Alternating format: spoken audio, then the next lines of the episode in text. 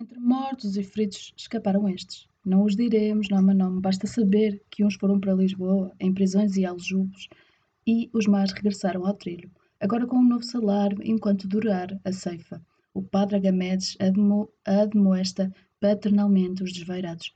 Lembra-lhes por via indireta quando não por via por direta via. Quando ficaram dever, quanto ficaram a dever-lhe e como mais obrigados estão a cumprir os deveres cristãos, já que a Santa Madre pode mostrar com tanta claridade seu poder e influência, que foi tocar nos ferrolhos da cadeia e eles caírem, abrigaram-se as grades. Aleluia. Diz estas grandezas para uma igreja despovoada, tirando as velhas que os mais remoem quando lhes custou a gratidão e não se conformam em Montelavra pouco se sabe das prisões, tudo é vago. Mesmo protestando Sigismundo Canasto, que muito, muitas foram e da morte a vida só amanhã começará a saber-se. No falar dos ranchos, quanto o vizinho do eito, mas a fadiga dos vivos parece mais pesada do que a irremediável agonia. Tenho o meu pai mal, não sei o que lhe havemos de fazer. Isto são relações particulares da casa de cada um, para não falarmos da ceifa, que está a chegar ao fim. E depois, como é que vai ser? Não será diferente dos mais anos, mas agora Norberto, Alberto, Dagoberto praguejam pela boca. E dos feitores, que se malan, malandra, que essa malandragem se há de arrepender da greve, e do carro que lhes há de custar o que levam a mais. Adalberto já escreveu a de Lisboa, a mandar que terminada a ceifa e a de Bulha fiquem só os homens dos porcos e das ovelhas, e o guarda não quer que a sua terra pisada por gravistas e calaceiro depois dirá o que mais há de fazer. Depende da azeitona. Como está a azeitona? O feitor responderá, mas isso correspondência corrente que ninguém guarda.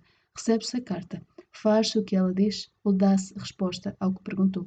E depois, onde é que eu a meti? Tinha graça pôr estes escritos em ordem e contar por eles a história, que seria outra maneira de contar. O nosso mal é julgarmos só as grandes coisas importantes. Ficamos a falar nelas e depois, quando queremos saber como era, quem estava, que foi o que disseram, é uma dificuldade. Chama-se Gracinda Mau Tempo e tem 17 anos. Casará com Manuel Espada, mas não vai ser tão cedo. A rapariga é nova, não pode casar, eh, não pode ir assim casar ao pé para a mão, sem enxoval que se veja. Tenham os dois paciência. São imposições que embaraços que se metem pelos olhos dentro além de que nem há casas para morar. Vê lá tu, ter uma pessoa de sujeitar-se a ir viver para outra terra. Nem queiras fazer como o teu irmão, sempre por longe, bem que sei, não é a mesma coisa. És rapariga, mas já me basta um filho, fora do alcance dos meus olhos. Ai, aquele rapaz. Diz isto Faustina, e João mau tempo faz que sim com a cabeça. Tem sempre uma dor no peito quando se fala do filho. Diabo do moço! só com 18 anos e aquele instinto de desarvorar com o, como o avô, que já lá está. Gracinda mau tempo relatará depois a Manuel Espada a substância destas conversas e ele responderá: Eu não me importo de esperar, quero é casar contigo e diz isto gravemente. Como é seu costume em todas as ocasiões, é um jeito de ser que o faz parecer mais velho. E a diferença já não é pequena. Conforme dissera Faustina quando a filha lhe veio dizer que Manuel Espada lhe pedia namoro. Mas ele é muito mais velho do que tu. Pois é. E, se, e isso que tem foi o que respondeu Gracinda, melindrada e com justa razão, porque a questão não era essa. A questão é que tinha gostado de, de um Manuel Espada naquele dia de junho de Montemor. Era o que faltava se as idades tivessem de ser aqui chamadas.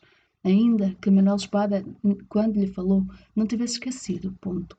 Tenho mais sete anos do que tu. E ela, meio sorrindo, mas confusa em seus pensamentos, disse que tem um homem querer-se quer -se mais velho. E quando acabou de o dizer, pôs-se corada, porque tinha dito sim, sem dizer sim. Coisa que Manuel Espada muito bem entendeu e passou à pergunta seguinte: Então aceitas? E ela respondeu: Aceito. E ficaram daí adiante a namorar-se segundo as regras de cortejar, na soleira da porta, para que para entrar ainda era cedo, mas uma das regras que se vão a seguir foi em ter Manuel Espada decidido logo falar aos pais, em lugar de esperar o tempo da confirmação dos sentimentos e do segredo mal escondido. Foi nessa altura que João Mau Tempo e Faustina deram as razões, sem nenhuma novidade, que não havia meios para o casamento e, portanto, teriam de esperar. Esperarei o tempo que for preciso, disse Manuel Espada, e foi dali disposto a trabalhar e a poupar, embora tivesse de ajudar a casa dos pais com quem vivia. São pormenores de pequena vida, invariáveis ou tão pouco, em que duas gerações não se dá pela diferença. A Gracinda, mau tempo, também sabe que dali em diante terá de combinar, regateando com a mãe, quando o seu salário poderá retirar para o enxoval, como é dever seu. Muitos de homens se têm falado, alguma coisa de mulheres, mas quando assim foi, como de passageiras sombras e às vezes indispensáveis interlocutores, cor feminino, de costume caladas, por ser grande o peso da carga ou da barriga, ou então mães dolorosas por várias razões, um filho morto, outro valvios ou filha desonrada. É o que não falta. De homens se continuará a falar, mas também cada vez mais de mulheres, e não por causa deste namoro e futuro casamento, pois namorar também namorará Sara da Conceição e Faustina, avó já morta e mãe ainda felizmente viva, de Gracinda mau tempo. E disso poucas foram as, as coisas ditas, as razões são outras, ainda se calhar imprecisas, e é os tempos que vêm aí. Logo isto, se, de se terem declarado sentimentos à porta de uma prisão, ou posto da guarda e lugar de morte, por o caso, tudo mesmo, vai contra as tradições e as conveniências, numa hora de tanta aflição. É certo que, compensada por alegrias de liberdade ainda temerosa, diz um rapaz a uma rapariga: Quero namorar contigo. Esta mocidade não se parece nada com a do meu tempo. Foi Gracinda nascida dois anos antes da sua irmã, Amélia, que, por ter mais cedo encorpado, apagava a diferença os olhos de quem não tivesse prévia informação. Não havia muitas parecenças mútuas, talvez por andarem tão misturados estes sangues e tão prestes a manifestarem-se singulares. Temos em vista aquele antepassado frio, vindo do frio, norte que, na fonte, forçou a donzela sem, castigo do seu senhor Lamberto Orques, preocupado com outra antecedência e cavalhadas. Porém, para quem nós se confirma modéstia e pequenez deste mundo, Aqui temos Manuel Espada a pedir namoro a Gracinda mau tempo, ao pé daquela mesma fonte, junto ao regaço, defetos, por esta vez não deitados e quebrados, como então acontecera enquanto o corpo da forçada não se deslaçou, vencido. Pudéssemos nós atar os fios soltos e o mundo seria a mais forte e justificada de todas as coisas. E, se a fonte pudesse falar, é um supor.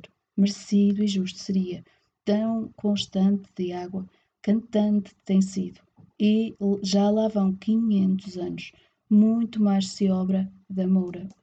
Se pudesse falar, apostemos, quem diria, esta rapariga já aqui esteve, confusão que se desculpa, com o tempo até as fontes confundem as memórias, isto sem falar da grande diferença que se mostra no respeito de Manuel Espada, que apenas pega na mão de Gracinda mau tempo.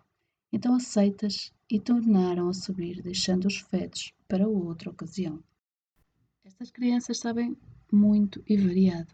Entre António Mau Tempo, que é o mais velho, e Amélia Mau Tempo, que é a mais nova, metem-se quatro anos, não mais. Houve uma época em que foram três trouxinhas de carne mal nutrida e mal enroupada, tal como continuam hoje. Adolescentes palavra não é fina demais para estas paisagens e nestes latifúndios. Andaram às costas do pai e da mãe, em cestas à cabeça, quando ainda não podiam andar ou as pernas cansavam depressa, às caval cavaleiras do pai ou ao colo da mãe, por seu pé, e viajaram mais na proporção da idade do que o judeu errante.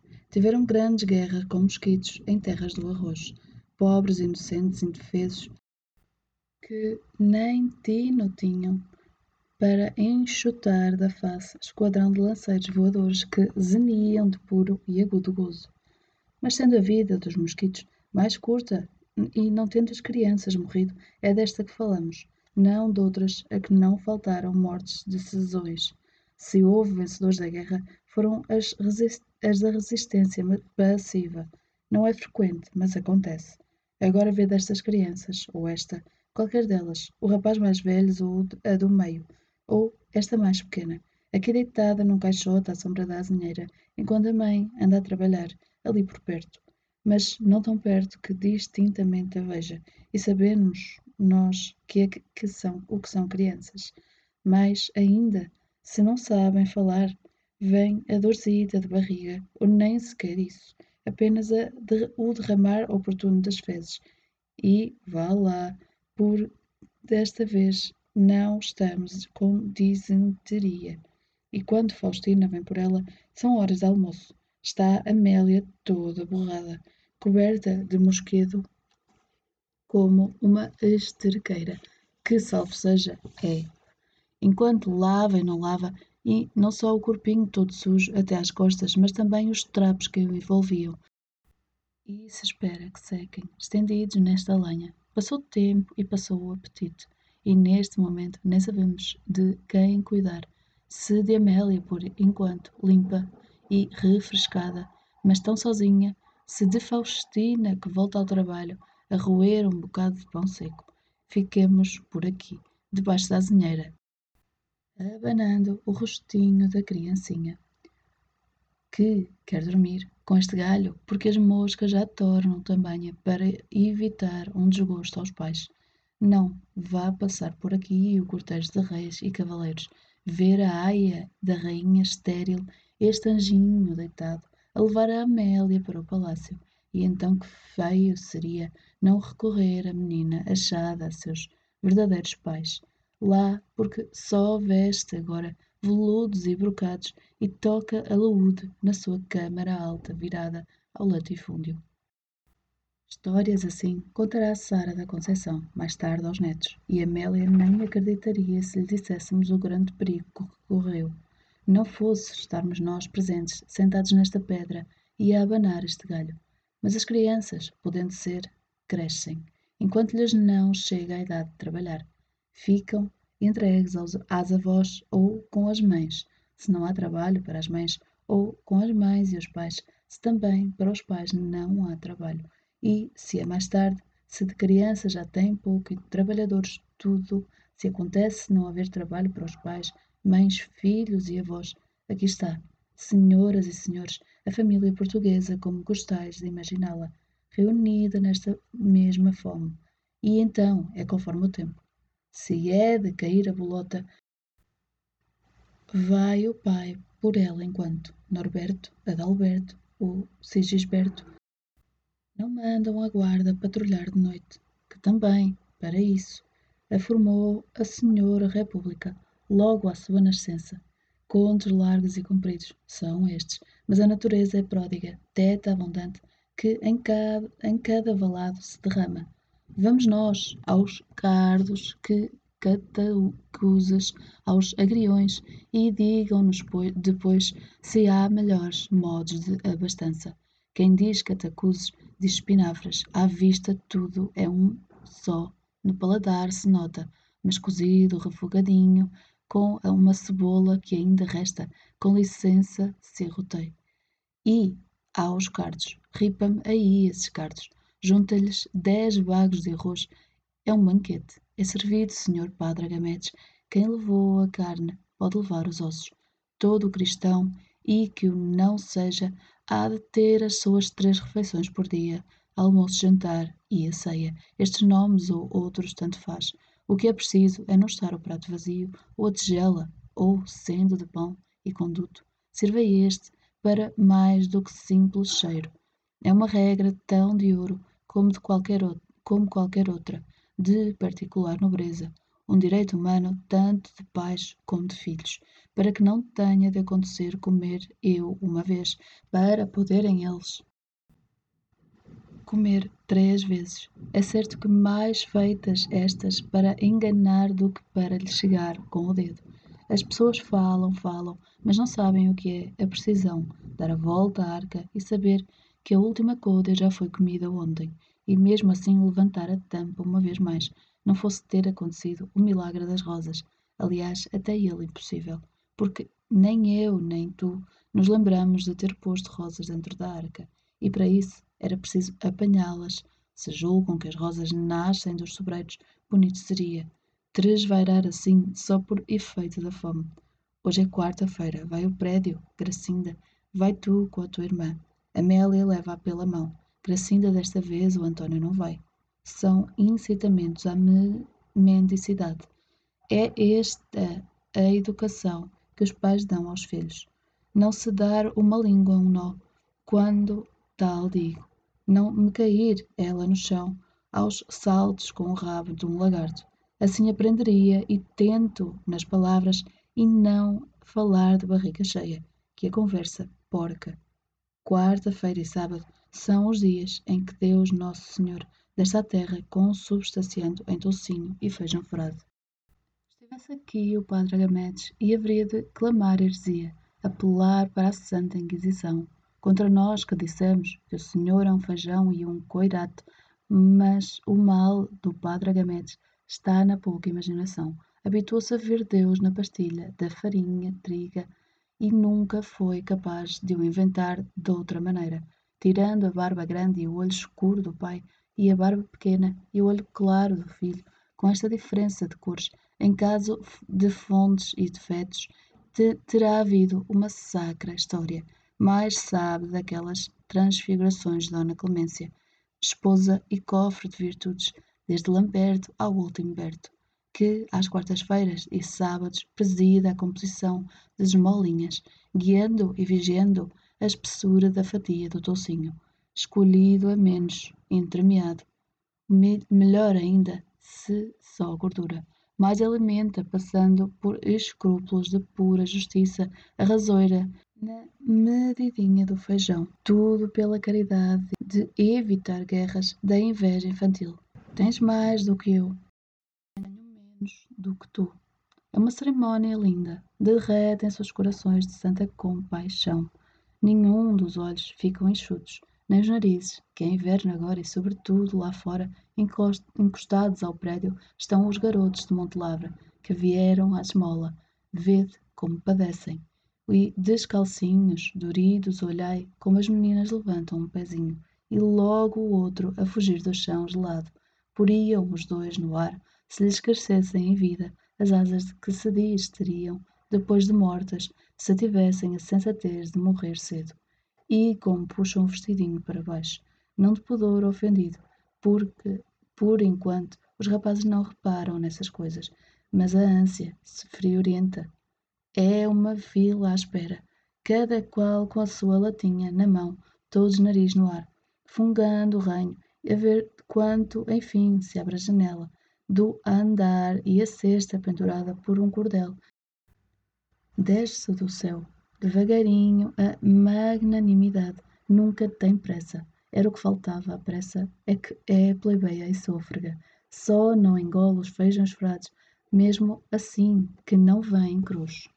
Põe em, o primeiro na fila, a latinha, a sua latinha, dentro do cesto. Eis a grande ascensão. Vai e não tardes. O frio rapa ao longo da parede, como uma navalha rebarbada. Quem é que pode suportar isto? Ora, suportam todos em nome do que há de vir. E então surge a cabeça da criada. Lá vem o cesto com a latinha, cheia ou meia, para ensinar aos espertos ou novatos que o tamanho da lata não influencia a dadora deste catedral de beneficência. Julgar-se-ia que quem tão viu isto viu tudo. Pois não é, é verdade. Dali ninguém arreda pé até que o último receba o seu quinhão e, e o sexto já recolhido até sábado. Falta que venha Dona Clemência janela, toda recatada em agasalhos, a fazer o seu gesto de, de adeusinho e bênção, enquanto o fresco e memorável cor infantil agradece em diversas línguas, salvo os dissimulados que mexem os lábios e basta. Ai, Senhor Padre Agamedes, o bem que me faz a alma. E se alguém jurar de hipocrisia Dona Clemência, fala. Muito enganado está, que ela é que sente a diferença que na alma lhe vai às quartas e sábados, em comparação com os outros dias. E agora reconheçamos e louvemos cristã mortificação de Dona Clemência, que tendo ao seu alcance em tempos, meios da fortuna, o conforto permanente e assegurados da sua alma imortal. A ele renuncia, não dando tocinho e feijão frado todos os dias da semana. É isso o seu silício. Além disso, senhora Dona Clemência, estas crianças não podem ir mal habituadas para a vida. Havia de ser bonito quando crescessem, aonde é que chegariam essas exigências? Quando cresceu, Gracinda mau tempo não foi à escola, nem Amélia iria, nem Antônio tinha ido. Em tempos muito antigos, era o pai destas três crianças. Andaram os propagandistas da República a clamar pelos povoados. Mandei os vossos filhos à escola. Eram como apóstolos de pera e bigode e chapéu mole anunciando a boa nova. A luz da instrução chamavam à cruzada, com a extrema diferença de que então não se tratava de expulsar. O turco de Jerusalém e do tumulto do Senhor não eram coisas de ossos ausentes, mas de vidas presentes, estas que depois iam com a saquinha de linhagem a tiricolo, suspensa de um barbante, e lá dentro a cartilha oferecida pela mesma República que mandava carregar a guarda e os progenitores reclamavam salário maior. Recebeu por isso mau tempo suas letras, bastante para ter escrito na cartilha de Montemor o seu nome errado João Mau Tempo, ainda que inseguro, não raro escreva João Mau Tempo, já bastante melhor. Se não exato, que mau tempo é alarde, evidente, de presunção gramática. Avança o mundo, mas conforme. Em Montelavra não avançou ele que chegasse para irem os três irmãos à escola, e agora, como a gracinda de mau tempo escrever ao namorado, se ele estiver longe. Boa pergunta esta. E como havia António mau tempo de dar notícias, se o coitado não aprendeu e anda a valdivinar em frequências quadrilheiras, provera que lhe não pegue a peçonha. E não pegou. Diz Faustina ao marido: De ti só teve bons exemplos. João mau tempo faz que sim com a cabeça, mas seu coração duvida. Dói-lhe não ter o filho ao lado, olhar em redor de si e só ver mulheres. Faustina tão diferente do que foi em Nova, e já então não era bonita. E as filhas, cuja frescura ainda não resiste ao trabalho de arrastar Pena é que Amélia tenha tão estragados os dentes, mas de bons exemplos não tem João mau tempo, a certeza. Durante toda a sua vida não fez mais do que ganhar o pão, e não todos os dias, e logo isto lhe arma um nó cego dentro da cabeça. Que venha um homem ao mundo sem ter pedido, que passe de frio e fome infantil mais do que conta, se conta pode haver, que, chegando ao acrescido, tenha a fome de redobrar como castigo, por ter sido o corpo capaz de aguentar tanto, e depois de maltratado por patrões e feitores, por guardas e guardas, tenha chegado aos quarenta anos, disse a sua vontade, vai preso como gado para a feira, ou para o matadouro, e tudo na prisão é fazer pouco de um homem, e até a liberdade é um, uma bufetada, um bocado de pão atirado para o chão, a ver se o levanta. Isto fazemos ao pão quando cai, tomamo-lo na mão, sopramos-lhe e leve, como se lhe devolvêssemos o espírito. Depois damos-lhe um beijo, mas não o comerei já. Parto em quatro bocados, dois maiores e dois mais pequenos. Toma lá, Amélia, toma lá, Gracinda. Este é para ti e este é para mim. E se alguém perguntar para quem foram os dois pedaços maiores, é menos que um animal, porque um animal sei eu que saberia. Os pais não podem fazer tudo. Pais põem os filhos no mundo, fazem por eles, fazem por eles o, o sempre pouco que sabem e ficam à espera de que o melhor aconteça, parecendo-lhes até se estiverem com muita atenção, ou mesmo quando não tanto assim, com qualquer coisa, um pai se ilude. Julga-se atento e não está. Mas enfim, é impossível que o filho meu seja maltês, minha filha levantada, o meu sangue envenenado. Quando António Mau Tempo passa épocas em Monlavra, em Monte Lavra, João Mau Tempo esquece de que é pai mais velho e põe-se a andar em redor do filho, como se estivesse a apurar a verdade daquelas ausências, por tão longe como Curus, Sado, Samora Correia, Infantado, e mesmo do outro lado do Tejo, e os casos verídicos que pela boca do filho vêm confirmar ou confundir a lenda do José Gato. Lenda, dizemos, embora tudo se queira na sua proporção. É o José Gato, um pimpãozito sem glória. Deixou ir os Monte Lavra à prisão. Esses casos valem mais por envolverem António mau tempo, de lá estar ou ouvir dizer, do que como informação pitoresca para a história da pequena e campestre delinquência. delinquência. E João Mau Tempo tem às vezes um pensamento que não conseguiria pôr as palavras extensas, mas que, entrevisto, parece dizer que se é de bons exemplos que se trata. Talvez esse José Gato não sejam tão maus.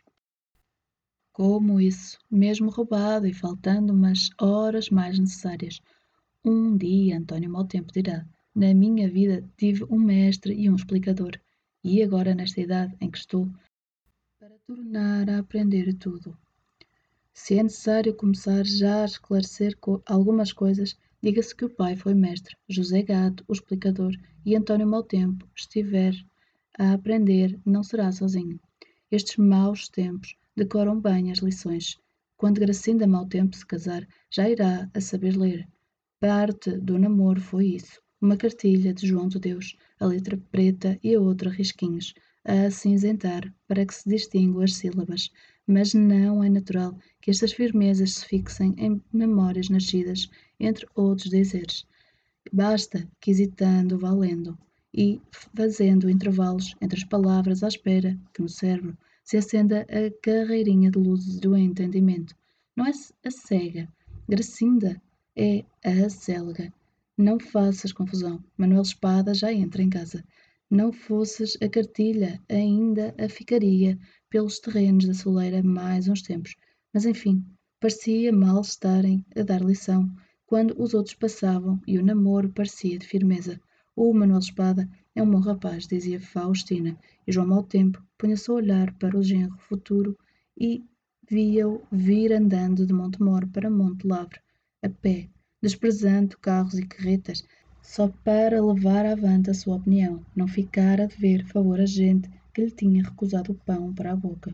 Era talvez uma lição, assim a tomava, embora o Sigismundo Canasto tivesse dito. Manuel Espada fez bem, mas nós não fizemos mal.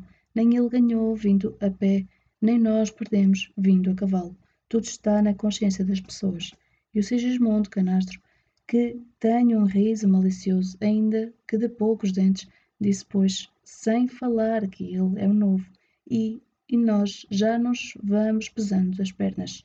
Pois sim, mas se houve tinha trinta e três razões para o bom acolhimento, que teve o pedido de namoro de Manuel Espada no ânimo dos pais de Gracinda. A primeira de todas, se alguma vez João Mau Tempo a confessou a si, mesmo foram os vinte quilómetros andados a pé, a rejeição arrebatada do moço, isso de afirmar-se um homem durante quase quatro horas, com a sua constância debaixo do sol, batendo as botas no macadame, assim como se levasse uma grande bandeira que não poderia sujeitar-se a ir nos carros do latifúndio. Desta maneira, e como sempre tem acontecido desde que o mundo é mundo, aprendeu o velho com o novo.